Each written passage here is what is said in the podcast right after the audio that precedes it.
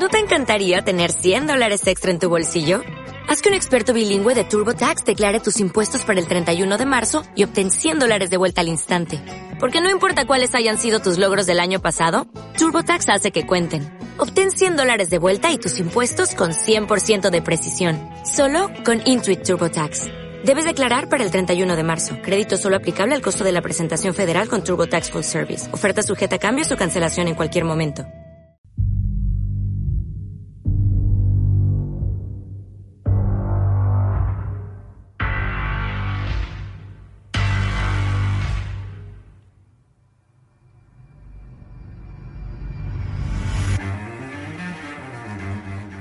Ruidos inexplicables, avistamiento de extrañas presencias, apariciones de enigmáticas esferas luminosas o el registro de aterradoras psicofonías son algunas de las características que presentan los conocidos como lugares o espacios encantados.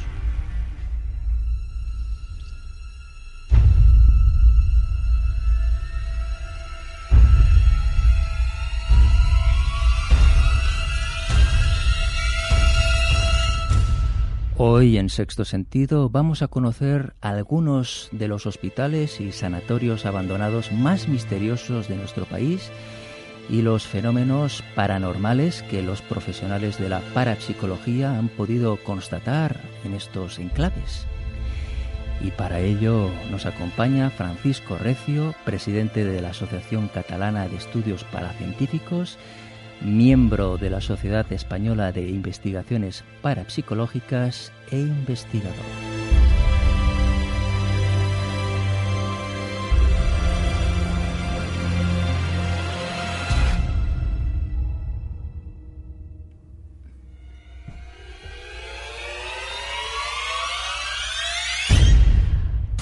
Francisco Recio, muy buenas noches. Hola, muy buenas noches. Gracias por estar una vez más bueno, aquí. Ya, sabes que es un placer estar con, vosotros. Muchísimas gracias. Eh, Fran, eh, entiendo que cuando hablamos de lugares abandonados, como el caso de, de los hospitales con misterio que vamos a abordar esta noche, la realidad llega a, a mezclarse muchas veces ¿no? con la leyenda.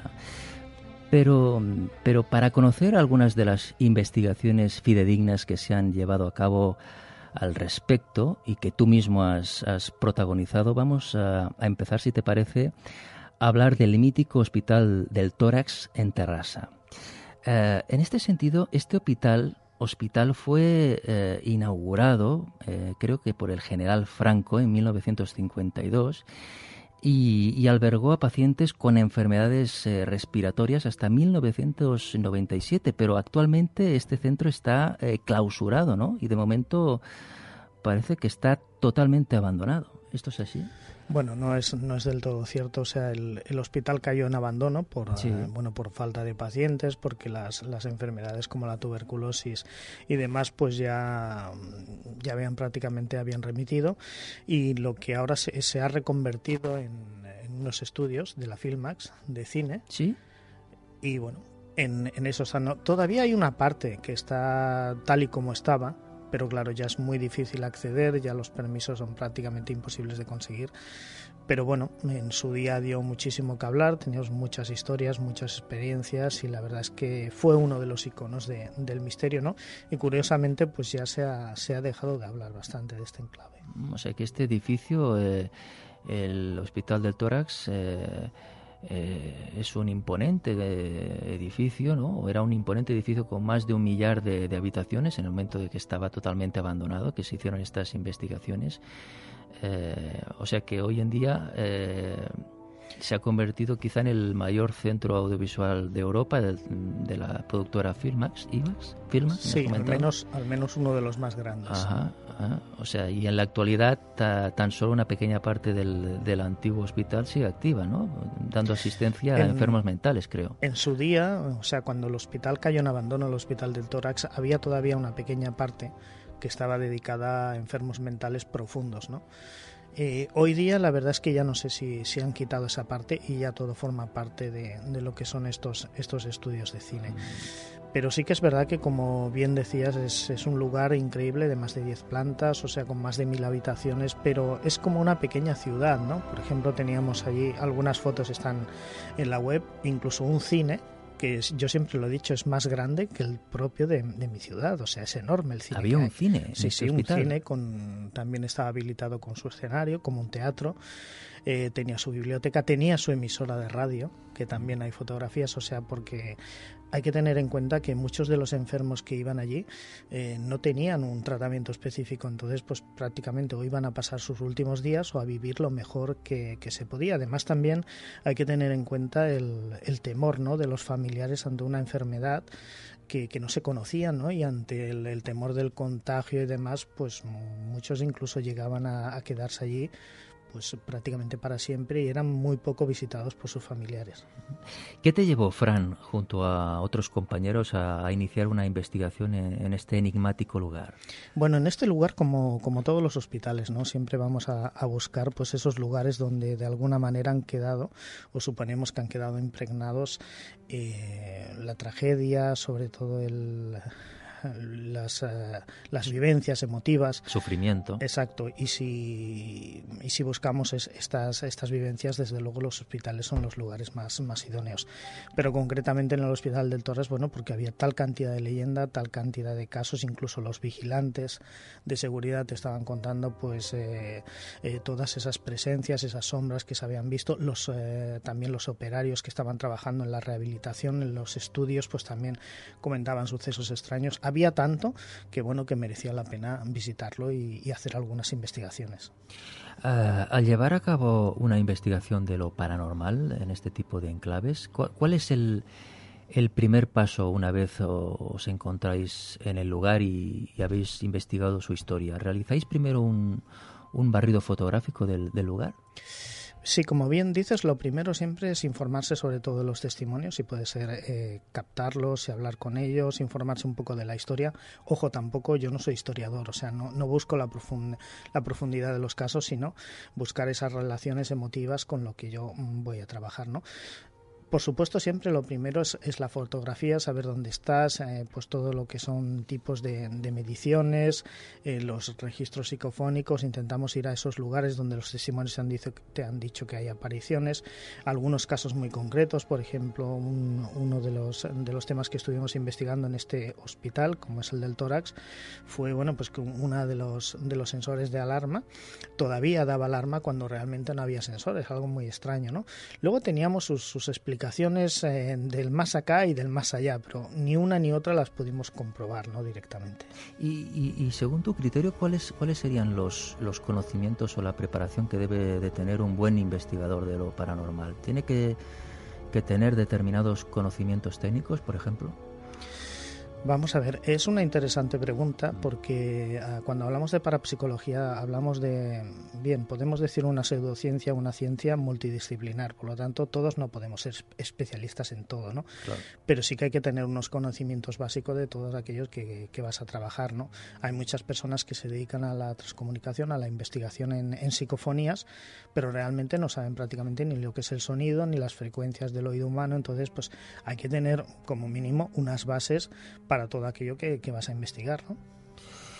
Eh, entiendo que hay diversas disciplinas que abarcan el término de investigación paranormal, ¿no? Podríamos hablar, por ejemplo, de casas encantadas, de transcomunicación instrumental, que hablabas ahora, de precognición, el mismo fenómeno ovni, eh, la percepción extrasensorial, la telequinesia, la telepatía, eh, las experiencias extracorpóreas, el espiritismo, los poltergeist, en fin. Eh, creo que los parapsicólogos eh, se refieren a, estos acontecimientos como fenómenos sí. ¿Esto es así? Sí. Sí, realmente si, si hay algo que une a todos estos fenómenos, incluyendo el fenómeno ovni, es siempre la mente humana, ¿no? Eh, para que realmente tengamos constancia de algún tipo de fenómeno paranormal siempre que está, tiene que estar la mente y la persona. ¿no? Y yo recuerdo aquellos eh, experimentos que se hacían en ausencia del investigador, que mm, don Sinesio Darnell, que en paz descanse, los hacía dejando una grabadora sola y demás. Vale, eh, los aparatos están solos, no está el investigador, pero sí se ha generado su intencionalidad. Por lo tanto, eh, la mente juega un papel crucial. Ojo, ¿eh? yo no digo que el fenómeno paranormal provenga de la mente, eso es otra historia. ¿eh? Ahora hablaremos de, la mente. Y volviendo al, hospital del tórax, Fran, ¿por qué consideras a, la capilla abandonada que hay en dicho hospital? o que, sigue estando sigue estando esa capilla sí sí la capilla sigue estando ¿por qué la consideras como uno de los lugares más tétricos que, has podido investigar vamos a ver yo cuando cuando uno se imagina una capilla de un hospital cuando uno pues va a visitarla, claro, tú esperas un lugar que va a dar esa esperanza a los enfermos y más unos enfermos de la envergadura de aquella época con aquellas afecciones, ¿no? Y cuando uno ve, ve los murales que todavía estaban allí, las, las imágenes, desde luego no te transmiten ni paz, ni serenidad, ni nada, o sea, son totalmente tétricas, son imágenes de, de enfermos, de lamentos, de lloros, o sea, es algo que es imposible uno no entrar y te aseguro que aquí si hay sugestión la hay de verdad, porque es un lugar con una atmósfera densa también. Bueno, aparte es de los pocos lugares que yo sí puedo constatar de que realmente se han hecho rituales y cosas extrañas, porque además incluso las cámaras eh, han sido testigos y me parece que todavía corre por ahí una grabación en YouTube de, unas personas que estaban haciendo allí unos extraños rituales y demás. ¿Rituales de qué tipo? ¿Satánicos? A ver, siempre ¿De magia negra? Los, los relacionamos con con lo oculto. Con, yo no, no hablaría exactamente de, satanismo propiamente dicho, porque eh, los satanistas um, se dedican, es algo mucho más serio, se dedican de, de, otra manera, ¿no? Pero sí personas que hacen sus cultos esotéricos y muchas veces eh, tirando a esa, a esa base oscura, ¿no? Esa mano izquierda, como le llaman. ¿Qué tipo de fenómeno viviste en primera persona en esta capilla, en ese ambiente tan cargado que, que, hay en este lugar? Bueno, en, en la capilla hemos captado desde psicofonías, hemos hecho hijas que realmente son totalmente extrañas, pero uno de, los, de los fenómenos que sí y más espectaculares fue mm, grabando precisamente para Canal 4 Televisión. Estábamos, eh, bueno, pues íbamos a hacer una serie de entrevistas como decorado la, esta capilla y era curioso porque los, los micrófonos inalámbricos que llevan una pequeña batería pues eh, se descargaron como dos o tres veces. Incluso pues el, el, propio la persona que nos entrevistaba dice bueno la próxima vez dice si se descarga otra vez cosa que no nos ha pasado en la vida entrevistaremos al técnico de sonido a ver qué, qué explicación le da no y claro muchos de estos técnicos son bastante reacios a dar su opinión pero sí que les ves las la, la cara de asombro no porque si tú eres un locutor de radio y te pasa una cosa que no te ha pasado nunca te vas a quedar extrañado no y cuando te envuelves en una atmósfera en un lugar como este, pues, pues la verdad es que las sensaciones de las personas que, que son ajenas al mundo de la, de la parapsicología son espectaculares. Todo y que los fenómenos no solo en la capilla, o sea, estaban en todas las habitaciones, en todas las plantas, perdón, incluso, bueno, había una planta que era la planta número 9 donde se sucedían muchos fenómenos y era curioso porque aquella planta nunca estuvo destinada a pacientes, o sea, no era de habitaciones, sino eran, bueno, pues las estancias de, de, las religiosas, ¿no? Que, que en última instancia pues estuvieran dando medicina, dando atención a los enfermos. O sea, que de alguna manera allí convive una atmósfera que, que absorbe la energía incluso de, de cámaras de vídeo, de, de baterías. Eh, es curioso y creo que no es la, la primera vez que te pasó ni, ni la última, ¿no? Que te han pasado muchas. Allí hemos grabado muchísimas veces, muchas, mm. eh, como, una, como, mínimo unos 10 documentales y te aseguro que en todos ha sucedido algo extraño, en mm. todas las ocasiones. Como si hubiera un, un, ente, ¿no? Allí. Eh, eh, bueno, lo que pasa es que cuando hay algún, bueno, es lo que al menos creemos, aunque sea en teoría, que cuando se, se, da o se sucede algún tipo de manifestación o aun cuando se empieza a suceder, bueno, pues de alguna, de alguna manera tiene que, haber un aporte energético. Es como las psicofonías, ¿no? Necesitan algún tipo de sonido para modularse y que se genere ese, ese, ese audio inteligible, ¿no? pues aquí sucede lo mismo, si hay una manifestación, de alguna manera tiene que, venir la energía, ¿no? Y supongo pues que lo que le es más fácil es captarlas de, de estas baterías, supongo. En estancias como la capilla del Hospital del Tórax se han rodado numerosas películas de misterio, películas como La Ouija, creo que se llamaba, o La Monja. ¿no? La Monja Ouija, sí. Mm, asimismo, Fran, tú has podido observar al frente del altar, un pentagrama pintado en el suelo, posiblemente realizado con el fin de servir para el rodaje de alguna de las películas de terror o para realizar incluso algún rito oscuro o satánico, como hablábamos antes. El, pentagrama que estaba, no sé si, si, aún estará allí todavía, el pentagrama evidentemente formaba parte de, una película, igual que en una de las plantas había numerosas fotografías pequeñitas de aquellas tipo de carnet clavadas en el techo. Todo esto formaba parte de, de escenarios de películas. Lo que pasa es que, claro, otras personas lo han utilizado para sus historias, ¿no? Por mm. ejemplo, cuando se captaron las, las cámaras, pues aquel personaje bailando con música heavy metal y demás, pues utilizó aquel pentagrama también para sus fines. Es cierto que, que en el hospital del tórax se, se, llegaron a perpetrar numerosos suicidios por parte de algunos enfermos. Aquí hay, hay una gran controversia, ¿no? Porque cuando salió a la luz el, tema de los suicidios del hospital de Tarrasa, sí que es verdad que tenía el mayor índice de suicidios y demás, pero vamos a ver, eso no significa que cada, que cada día se suicidase una persona, ni muchísimo menos. A ver, a mí para un solo suicidio ya es algo trágico, ¿no? De por sí, pero sí que hubieron varios suicidios, hubieron varios suicidios, un gran número de ellos, pero bueno, no, o sea, que la gente tampoco se imagine los oyentes que, que, bueno, que era diario los suicidios, o sea, hubieron algunos suicidios, incluso en una presentación de un libro tuve la oportunidad de hablar con una con una enfermera que estuvo trabajando allí y nos comentaba exactamente esto, que hubieron algunos suicidios, pero bueno, tampoco hay que desmesurar las cosas, a veces se le da un tono mucho mayor de lo que en realidad Pero eh, era uno de los hospitales con, con más índice de No, sí, era el de mayor índice de Cataluña, evidentemente. Eso sí.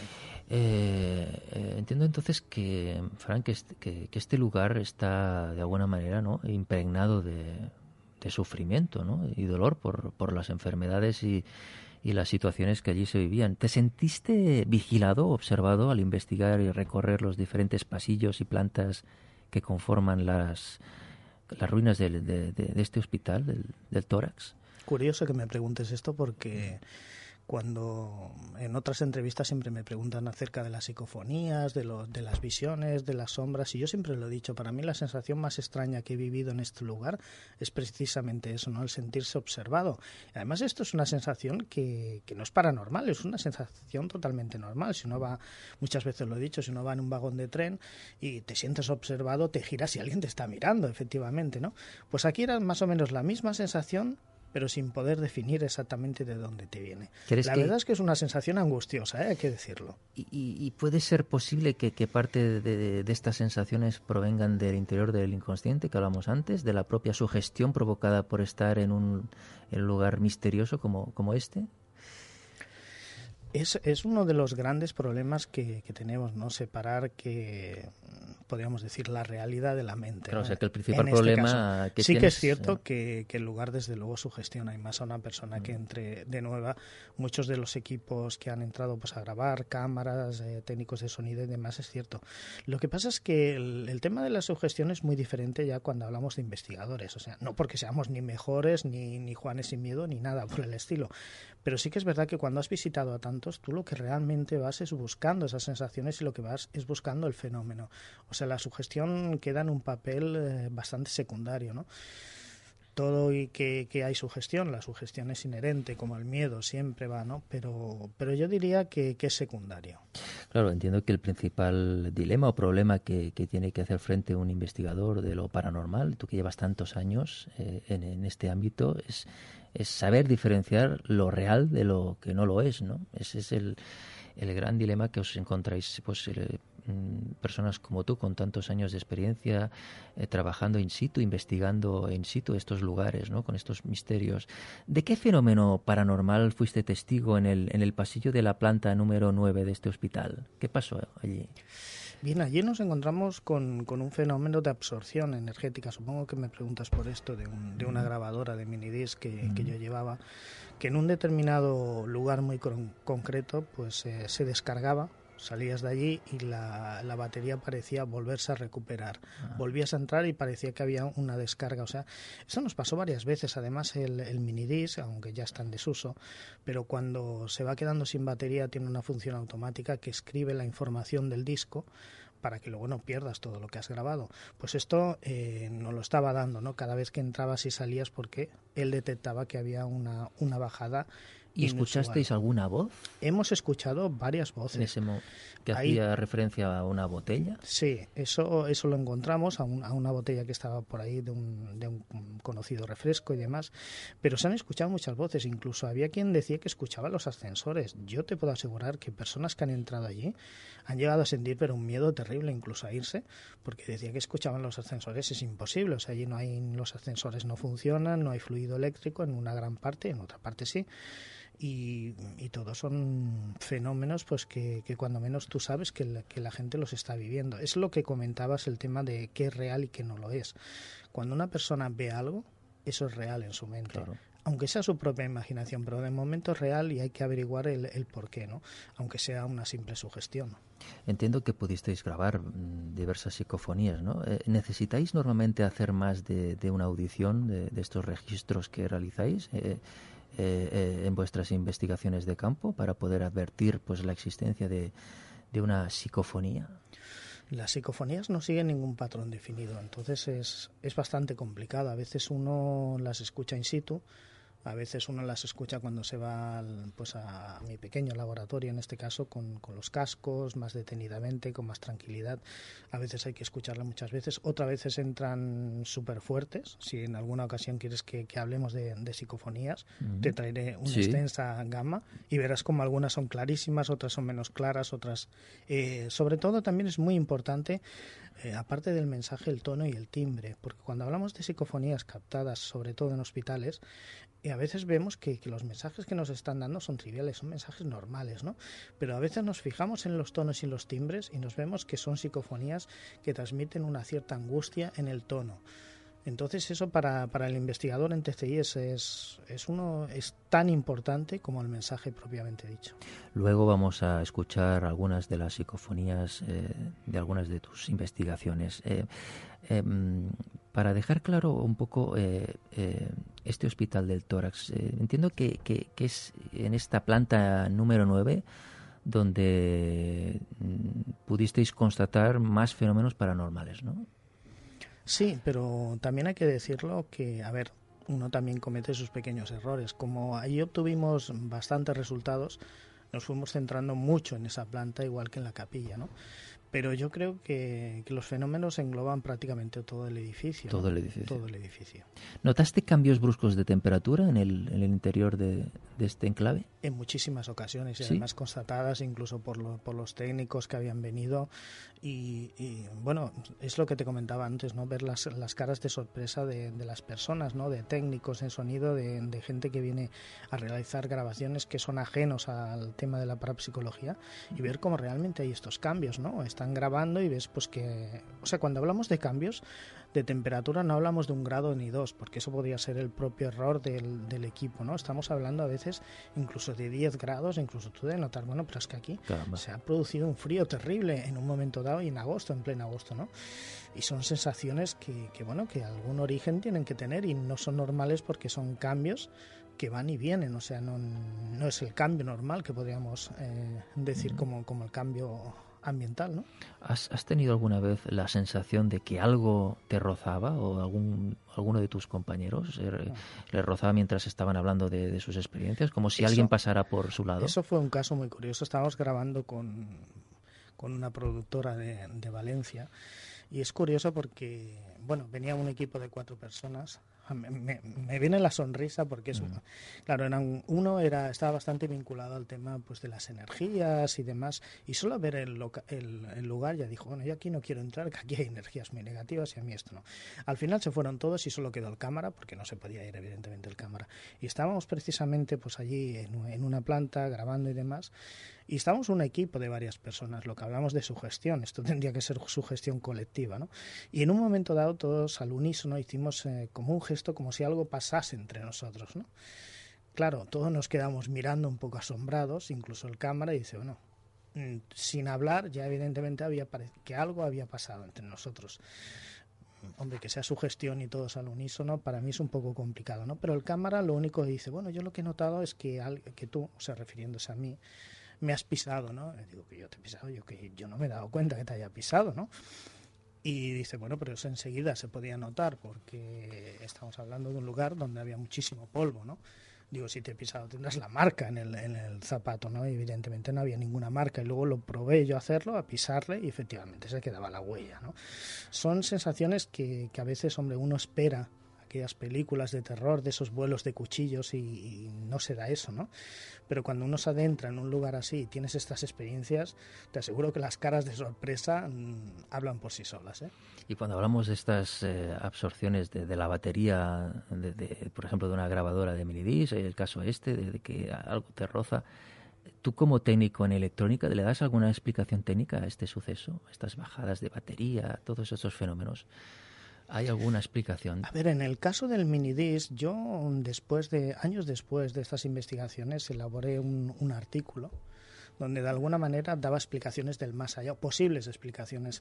En el caso del minidisc tendría una, explicación, porque el minidisc eh, cuando empieza a grabar sabemos que quema, o sea, funciona por láser, pero consume muchísima batería. Entonces, al estar encendiéndolo y apagando tanto, tantas veces, es posible que la batería se calentase y produjese esos, esas variaciones, ¿no?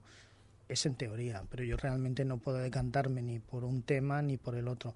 Con las baterías de las cámaras ya es totalmente diferente, ya no te puedo dar ninguna explicación. Eh, aparte de, las psicofonías, que creo que alguna había algún mensaje tipo amenazador, ¿no? Eh, eh, creo que hablaste también con los vigilantes del entorno, ¿no? ¿Qué, testimonio sobre eh, misteriosos fenómenos en el lugar, en este hospital del tórax, te transmitieron estos vigilantes que, que, hay por la zona? que pudiste hablar con ellos? Uno que dejó de trabajar eh, recuerdo sus palabras textuales que decía que él no entraba dentro ni aunque se lo recetase el médico, mm. eh, porque él si entraba era porque había alguien, se había colado a alguien y lo tenía que echar fuera, pero realmente él procuraba no entrar porque la sensación era buena. Nos hablaban de, de eso, ¿no? De las, eh, de las extrañas sombras, de que los, los obreros que estaban allí rehabilitando decían que, bueno, que las luces se, se encendían, se apagaban solas. Ellos pues muchas veces habían entrado porque habían escuchado sonidos, ruidos, de que había alguien, luego no los habían encontrado, posiblemente se hubiesen escapado, pero la verdad es que ellos mismos te decían que no le encontraban una explicación, porque estamos hablando de profesionales que saben lo que están haciendo y muchas veces pues no, no encontraban eh, el, el, sentido a esos ruidos y además que lo conocían perfectamente. O sea, hemos de contar que escaleras habilitadas habían dos y habían dos vigilantes, las cubrían. Si realmente había alguien, tenía que bajar por ahí. O sea, no se podía despeñar desde una novena planta desde una séptima. Realmente ellos te hablaban que algo había, pero claro, tampoco son un poco reacios a hablar demasiado del tema. Habría que preguntar ahora a los responsables de Filmax, ¿no? esta productora que, actualmente pues, cubre buena parte de ese espacio que, que anteriormente era el Hospital del Tórax, si hay o no fenómenos en la actualidad. Sería interesante también hacer, pues, intentar eh, hacer alguna entrevista, ¿no? sería muy interesante. Lo que pasa es que cuando salió en televisión, sobre todo el tema del Hospital del Tórax, claro, eh, yo recuerdo que incluso tuvieron que doblar la vigilancia, sacaron cantidad de personas que se colaron allí porque querían ir, decían, es que queremos ir a ver los fantasmas y demás, ¿no? Y entonces se produjo tal avalancha de gente que, bueno, que yo entiendo que en la actualidad digan, bueno, esto lo cerramos un poco porque es que si no es, es tremendo. Tú sabes que cuando algo sale en televisión al día siguiente lo, lo sabe todo el mundo y bueno, y la gente no siempre va con sus grabadoras a captar psicofonías, sino muchos van a, a producir destrozos. Cambiamos ahora, si te parece, de lugar para hablar del preventorio de aguas de Busot. Nos referimos a un complejo arquitectónico construido en el siglo XIX en la provincia de, de Alicante. Creo que Originariamente era un hotel balneario, pero el complejo sufrió modificaciones a principios del siglo XX que lo convirtieron en un preventorio antituberculoso. ¿no? Desde mediados del siglo XX se encuentra en situación de abandono, me corrige si no es así, y alrededor de él han aparecido una serie de leyendas paranormales. En este sentido, antes, eh, Fran, hablábamos de las sensaciones que te provocaba el, el hospital del tórax pero ¿qué tipo de sensación has experimentado al visitar los restos del preventorio de, aguas de Busot en Alicante? Pues eh, te produce una sensación bastante extraña ¿eh? y te aseguro que no es, no es positiva la sensación que trae. Lo que pasa es que esto ha sido uno de los lugares últimos que he trabajado y aquí incorporé un elemento que, que ha levantado ampollas y que a mucha gente no ha gustado, a muchos investigadores o supuestos investigadores, que es el tema de incluir a una persona sensitiva. Claro, las, eh, muchos de los investigadores no es como tu programa o como yo, ¿no? que, que tenemos un abanico amplio. Tú estabas antes hablando de, de vampiros psíquicos y demás. De energías. Eh, sí, cuando hay muchos eh, investigadores que se creen excesivamente cientifistas, ¿no? Y entonces, pues bueno, el hecho de incluir una persona sensitiva que te está hablando de que probablemente conecte con ese otro lado y demás, pues bueno, parece que, tiene un tono poco científico. Mm. Para mí, mm, yo lo descarto, o sea, para mí es algo, es un elemento más a tener en cuenta, ¿no? Mm. Claro, de conocimiento de ese otro plano. Sí, incluso cuando esta, esta persona, esta sensitiva, Amaro, nos hablaba de cómo, pues, eh, claro, allí sobre todo lo que albergaron mucho fueron niños. Entonces, pues como ella pues creía con contactar con, estas entidades, incluso pues de alguna manera, lo que siempre se dice, enviarlas a la luz y demás. Todo esto causó una polémica tremenda. Igual mañana te llaman y te dicen, uy, que Fran, que esto no es serio, que no sé qué, ¿no? Pero bueno, yo siempre he querido apostar por estas personas. Sé que hay muchas personas que tienen estas facultades y por qué no incluirlas en una investigación. Mm, hay mucho magnetismo también en este lugar, ¿no? También se podríamos decir, ¿no? Entiendo que que, todos estos lugares que investigas son muy similares, pero lo que diferencia de un lugar a otro son, por ejemplo, el tipo de sensaciones que, uno percibe ¿no? en, cada, en cada uno de estos lugares. ¿no? Todos eh, realmente deberían de, ser muy, muy similares en el tema de sensaciones y, sin embargo, todos son muy diferentes. Eh, no es lo mismo la sensación de un hospital del tórax, pese a su magnitud, que por ejemplo el, lugar de Chester, el psiquiátrico de Chester, del que me parece que hablamos en alguna ocasión, el preventorio de, de Busot, porque aquí estamos hablando sobre todo de, niños, ¿no? Mm. Y si hay unas impregnaciones que de alguna manera causan una extraña sensación, sobre todo, eh, son cuando, cuando han albergado niños. El preventorio de aguas de Busot es un lugar extremadamente peligroso y poco aconsejable mm, para visitar, ¿no? Eh, sobre todo son altamente peligrosas sus escaleras. Cada estancia se muestra agonizante, las paredes están desconchadas, hay agujeros en el suelo y un techo que amenaza con, con desplomarse de un momento a otro, ¿no? Eh, sí, de los lugares más peligrosos que hay es el preventorio de Busot. O sea, realmente el que se adentra a subir en una planta superior se la está jugando porque realmente, o sea, está muy, muy, muy en malas condiciones, ¿no? hubo un tiempo que estuvo cerrado, pero bueno, como ya sabemos, pues la, la, gente lo ha abierto, ahora prácticamente se puede colar cualquiera, pero es, es, altamente peligroso. Yo incluso diría estar en la planta de abajo porque cualquier día se desploma y se cae todo abajo. Es cierto que en este misterioso enclave se realizó una fotografía en la cual aparecían unas misteriosas luces que parecían formar la figura de un monje. ¿Esto es así? Sí, bueno, esta fue una fotografía polémica de mi gran amigo y compañero Pedro Amorós, que suscitó muchísima polémica. Porque, claro, siempre, pues es lo que hablamos de pareidolia, ¿no? Que sí, que es un juego de luces, todo lo que tú quieras, pero forma una extraña sensación, una extraña figura que sí, que parecía un monje y es curioso, ¿no? Porque en este preventorio no hubieron monjes nunca. Hubieron religiosas en alguna ocasión, pero no monjes. Entonces, eh, bueno, suscitó tal polémica que incluso se llegó a descartar el propio, creo recordar que el propio Pedro Amorós dijo, no, que no, que era un juego de luces. Pero cuando se levanta una polémica tal, o sea, tú tienes las evidencias y cada uno pues es, libre de juzgar en función de lo que crea. Creo que también había una, una leyenda sobre una dama blanca, ¿no? Que, que, rodeaba este lugar. Bueno, eso viene asociado a lo que son las apariciones, ¿no? Cuando se produce una aparición, pues bueno, luego hay personas que, que buscan de alguna manera ligar esa historia con otra, ¿no? El caso de, de, la dama blanca, que se le puso este nombre, como se le podría haber puesto el espectro X, eh, luego se quiso asociar hacia a la mujer de uno de los últimos propietarios, eh, por una frase que dijo que decía que ella nunca abandonaría el preventorio lugar, ¿no? Entonces aquí se han buscado y se ha dicho, ah, sí, pues esto es lo que se aparece, evidentemente no hay relación alguna. Sí que es verdad, mm, yo me creo evidentemente a los testigos que hablan de esas apariciones, de esas extrañas eh, formas humanoides, luminosas y demás, pero desde luego no lo podemos relacionar nunca con, con esta señora, ¿no? Al menos no, no tenemos ningún tipo de prueba, ni siquiera por parte de la sensitiva al visitar e investigar este enclave, ¿te has planteado la posibilidad de que exista una, una interfase, una especie de, lugar que, que, no está eh, ni en nuestra realidad ni, ni, en una posible cuarta o quinta dimensión? Yo estoy convencido de que, al menos por las pruebas, que aunque sean teorías me remito, eh, sí, yo creo que, que hay una, una, especie de interfase. A ver, yo soy de los que creen la, en la vida más allá de esta. Otra cosa es que lo pueda probar, ¿no? Evidentemente. Pero sí que, parece que de alguna manera mm, pues estas almas o estos espíritus o como le queramos llamar eh, quedan atrapados porque de alguna manera es como su último lugar es como claro mm. hemos de tener en cuenta que muchos de, estos pacientes sobre todo de tuberculosos de niños de, enfermos mentales asocian ya ese lugar incluso a su propia vida. Entonces cuando uno desencarna realmente no sabemos qué es lo que pasa por la mente y mucho menos cuando es un enfermo mental o cuando es un niño se queda allí no se queda trasciende a la luz como se dicen. Entonces yo digo, ¿por qué no exista esa especie de interfase? ¿En qué dimensión se encuentre? Pues no lo sé, pero evidentemente forma parte de, otra. ¿Consideras que la física cuántica, concretamente la teoría de cuerdas, explicaría científicamente la presencia de un ente espiritual, incluyendo su estado en una quinta dimensión? Claro, es que realmente la, la evolución de la física cuántica nos está dando de alguna manera esas teorías que nosotros hace años ya planteábamos, ¿no?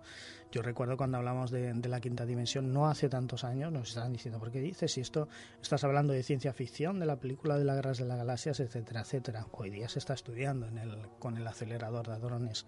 La física cuántica nos está planteando numerosas cuestiones y es más, ¿no? Como cuando hablamos, por ejemplo, de un premio Nobel como es Stephen Hawking, que decía algo así como que existe la probabilidad de que una pequeña eh, porción de espacio-tiempo irrumpa en nuestra realidad de forma brusca, de alguna manera estaba hablando de esos viajes en el tiempo y de esos agujeros de gusano, que sería de alguna manera el camino que recorren estos fenómenos para manifestarse en nuestra dimensión.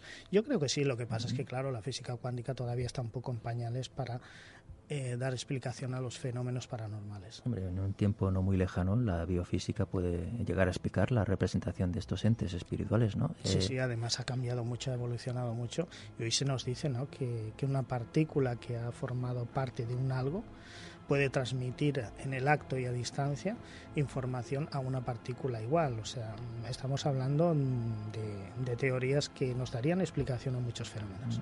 La física cuántica que hablaba ahora Fran Recio describe cómo en cualquier sistema físico y por tanto en todo el universo existe una multiplicidad de estados, los cuales habiendo sido descritos mediante ecuaciones matemáticas por los físicos, son denominados estados cuánticos. De esta forma, la mecánica cuántica puede explicar la existencia del átomo y desvelar los misterios de la estructura atómica, así como de fenómenos que no puede explicar debidamente la física clásica. Ya lo decíamos ahora, ¿no? Eh, y lo hemos comentado más de una vez en este programa. Dicen que cuando las personas fallecen, eh, algunas de ellas quedan atrapadas en una especie de interfase entre la realidad material y la espiritual, en donde el, el tiempo no tiene sentido. Eh, en este contexto, pues entiendo que los enfermos o ancianos que acabaron sus días en, este hospital que hablábamos ahora, pues al fallecer pudieron ver en, él su casa, ¿no? Como comentaba ahora Fran Recio. Y, y quién sabe si sus espíritus no se pueden mostrar actualmente eh, en forma de sombras errantes, ¿no? O las mismas psicofonías son representaciones de esa existencia espiritual en, ese, en esos muros, en esas habitaciones. Fran, eh, según tu experiencia, eh, un ente, un ente solo lo, lo, lo, podemos ver si él se presta a ello. Hombre, yo estoy convencido de que para que exista una comunicación tiene que haber un emisor y un receptor. Entonces tiene que haber una voluntad. Lo que pasa es que cuando hablamos de, lo que denominamos espectros, que son pues estos los mismos fantasmas, pero que sin que interactúen con una persona, no todas las personas vemos el mismo rango de frecuencias ni escuchamos el mismo rango de frecuencias, muy similares, pero cuando hablamos de, de estas captaciones eh, o de este, de este sexto sentido, como tu programa, el nombre de tu programa, hay personas que lo tienen mucho más desarrollado y por qué no en determinadas ocasiones y bajo determinadas circunstancias puedan ver aquello que nosotros no somos capaces de ver. Según tu opinión, ¿por qué crees que hay espíritus que quieren comunicarse con los vivos o incluso interactuar con ellos? Vamos a ver, si yo me encontrase en esa, en esa interfase o me encontrase semi perdido y me diese cuenta de que alguien o sea, de que yo no puedo interactuar con el mundo físico, pero lo puedo ver. Pero hay alguien que, que de alguna manera sí me observa y veo que me está captando, aunque sea una parte, evidentemente yo voy a querer entablar esa comunicación. Esto me recuerda a la película del sexto sentido también, ¿no? De que tú buscas con quien puedas comunicar, ¿no? Muchas veces hablan, bueno, ¿y por qué esta persona tiene, siempre se le van a comunicar a ellos? Porque es la persona que tiene esa facilidad, ¿no? Nos situamos ahora en Valencia, más concretamente en el abandonado psiquiátrico del municipio de Cheste. En este sentido, Fran, ¿qué tipo de misterio hay en, torno a este lugar? ¿Cuál, ¿Cuál, podría ser el motivo del abandono repentino hace un tiempo de las obras que, que se estaban realizando para construir un nuevo psiquiátrico en, en Cheste? Mira, el misterio de Cheste ya comienza en el más acá, ¿no? Y comienza porque realmente tenemos muy poquita información de su historia. Sabemos de que se sucedieron algún tipo de se sucedieron un incendio, por ejemplo, que fue eh, producido por una de las de las internas. Sin embargo, nos encontramos muy poquita información, ni en hemerotecas, ni en la red, hay muy poco. Entonces ya parece como si, si este lugar se haya querido olvidar. Es cierto que se, una vez que cayó en abandono, se intentó eh, construir uno análogo, uno igual. Se levantó lo que era la, estructura de, hormigón, todavía está visible, todavía se puede, eh, se puede visitar. Y es curioso, pero al final también acabó en abandono. Es posible que por, mm, por falta de recursos, yo no lo sé si fue algo normal, pero lo que sí era curioso es que los propios trabajadores decía que escuchaban a los niños correr, que escuchaban las voces, ello produjo varios accidentes y todo esto está constatado. Lo que pasa es que es muy difícil ir con un micrófono. Pero desde luego que las personas te hablan y te lo cuentan, sí. Las, eh, los incendios que se produjeron eh, cuando uno se, hablamos de esas sensaciones, ¿no? Cuando uno entra en esas estancias que están acolchadas, estamos hablando de la, de la antigua psiquiatría y uno ve pues los dibujos de los niños, las estancias, los juguetes, evidentemente la sugestión aquí también juega un papel eh, importante. Parece que este psiquiátrico no deja indiferente a nadie, es un edificio inmenso que recibe al visitante mostrando sus derruidas paredes, es un lugar que impresiona, que deja volar la imaginación a estados de sugestión y más aún si estamos amparados en la oscuridad de la noche. Es también impresionante la cantidad de habitaciones, bañeras y estancias diversas que aún se pueden observar allí. ¿Qué sensación, cómo definirías? Hablamos antes de diferenciar un lugar de otro. ¿Qué sensación concretamente en, Cheste tuviste tú? Pues mira, aquí yo recuerdo que cuando fui, fui con Maru también aquí a este, a este abandonado psiquiátrico, eh, nos hablaba de, parece que esas energías ya sé que, bueno, puede sonar algo un poco incluso tonto, ¿no? Entre comillas, pero parece que juega, que deambula, ¿no?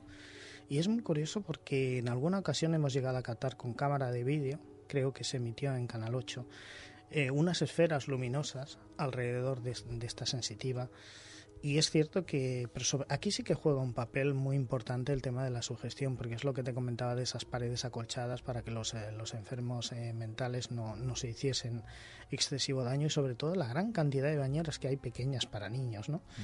Eh, todo ello pues, pues juega un papel de sugestión y de sensaciones muy importantes. Todo y que hay un, hay un lugar que es en el, en el patio cerca de, de una de las piscinas y que allí pues nuestra nuestra sensitiva ha llegado a contactar muchísimo ¿no? y es curioso porque era donde pues bueno donde jugaban los niños ¿no?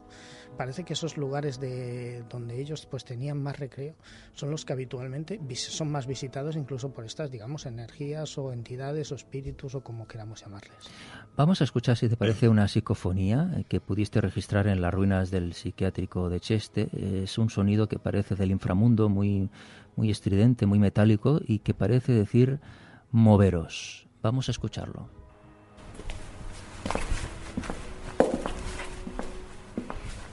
Que cuando he entrado ha habido un sitio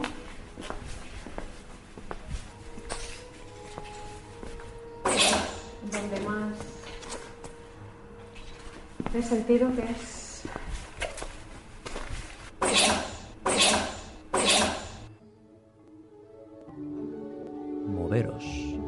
me da la sensación de una monja, ¿eh? ¿no? O sea, ya sé que, que es un poco una, una, barbaridad, pero sí que allí había muchas religiosas, algunas no tenían demasiada buena fama.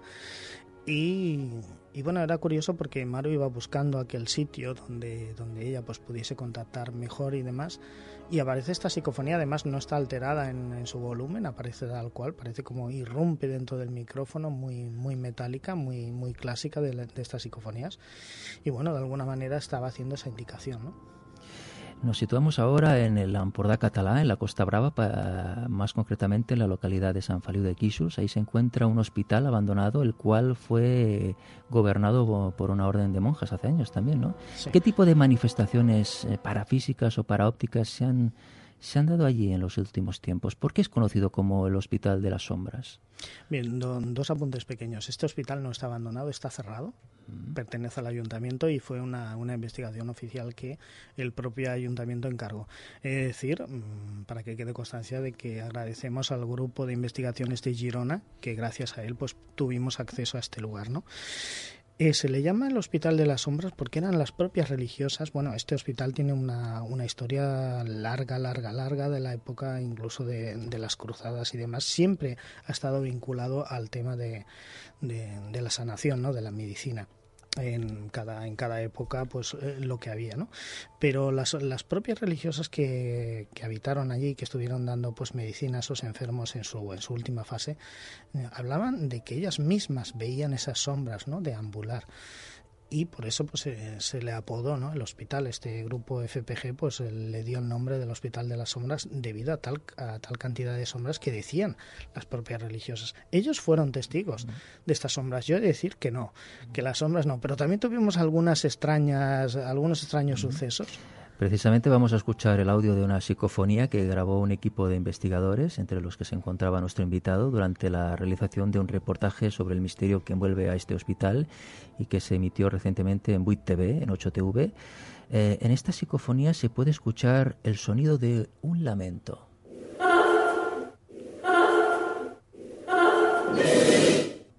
Está claro que es como un lamento, ¿no?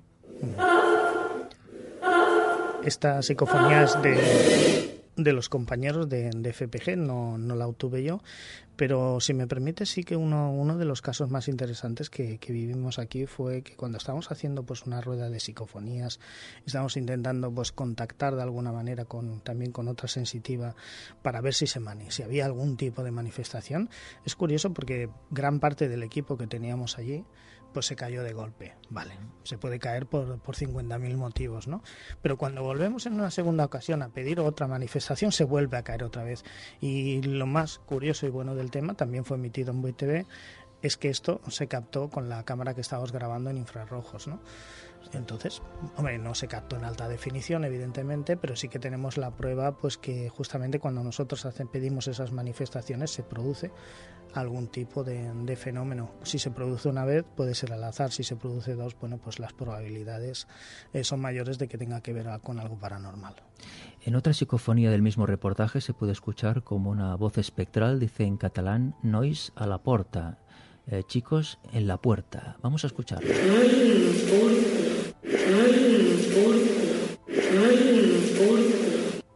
Nois en la puerta. Sí, a mí me da la sensación de que habla entre castellano y catalán, ¿no? No en la puerta, o no es en la puerta. En la puerta. Bueno, Sí, es, eh, claro, es que es lo que comentábamos. A veces la psicofonía es un tema eh, que se investiga paralelamente de los lugares, ¿no? Porque si nos damos cuenta de los mensajes que nos están transmitiendo, se pueden captar en cualquier lugar, ¿no? Más allá de, los hospitales. Pero es curioso porque aquí parece que hay más carga energética y se dan con mucho más inteligibles y con una mayor fuerza según una medium que pudiste conocer, que, que pudo estar en este lugar y investigar con vosotros, allí más que espíritus queda la energía residual de, enfermos que, fallecieron en, ese lugar, ¿no? O sea que, y ya a modo de conclusión, eh, entre los puntos en común eh, entre estos lugares cabría destacar que son espacios que han acabado totalmente eh, abandonados o, cerrados eh, momentáneamente, que, en su día acogieron a multitud de personas enfermas que padecían todo tipo de sufrimientos y que son enclaves que ofrecen una, imagen fantasmal y decadente que contrasta con lo que un día llegaron a ser eh, estos, estos edificios. ¿no? Es curioso porque estos lugares, a pesar de estar marcados por el, por el sufrimiento, fueron también en su día un alivio para muchas personas que que hallaron en sus, eh, en sus paredes medicina y tratamiento. O sea que, de alguna manera, Fran, también algo de energía positiva podemos decir que resta impregnada entre sus muros, ¿no? Eso está claro y además me encanta que hagas esta puntualización, ¿no? porque siempre hablamos de esa parte negativa y es cierto porque es lo que más nos llama la atención. Eh, si nosotros vamos y recorremos esos pasillos y hay un lugar donde especialmente nos encontramos bien, no le damos importancia, pero el que nos encontramos mal, este sí. ¿no? Evidentemente yo siempre le he dicho, ojo, no busquemos siempre la parte más negativa, fueron hospitales, allí muchas personas sanaron, muchas personas obtuvieron medicina. ¿no? Hay otro lugar que se nos ha quedado en el tintero, quizás para otro, que es el Sanatorio de Agramonte, que bueno, este, si hay unas sensaciones extrañas, incluso determinados investigadores, ya sé que lo que voy a decir es un poquito fuerte y hay que ponerlo entre comillas, hablan incluso de la maldición del Sanatorio de Agramonte, porque muchas personas, mm, incluso una sensitiva que llegó a salir en, en, un conocido programa de misterio de Canal 4, llegó a decir que después de visitar y después de realizar estas investigaciones su vida ha cambiado totalmente y no precisamente para bien pues lo dejamos, eh, te cojo la petición para el próximo día que vengas a este tu programa podamos eh, ampliar eh, ese, ese, apartado y lo abarcamos y traes más psicofonías, por favor. Perfecto. Ojalá, Fran, la ciencia determine y ponga nombre pronto a esas dimensiones paralelas a la nuestra en las que quedan atrapadas pues estas energías o espíritus que cohabitan con nosotros y que se pueda demostrar así que existe un más allá y que hay otro tipo de existencia después de la muerte. Eh, es más, eh, eh, existen científicos, tú lo sabes, del campo de la biología que han asegurado que no queda más remedio que aceptar que hay fuerzas ocultas de las que no sabemos nada. Es decir, que no todo es materia, sino que hay algo más. O sea que es muy probable que dentro de un tiempo, no muy lejano, lo que hoy está considerado como paranormal, mañana será ciencia. Y si, hablamos, perdona, del tema de la materia, si le preguntamos a un, a un científico qué es la materia, tendrá dificultades para contestarnos. Evidentemente que sí.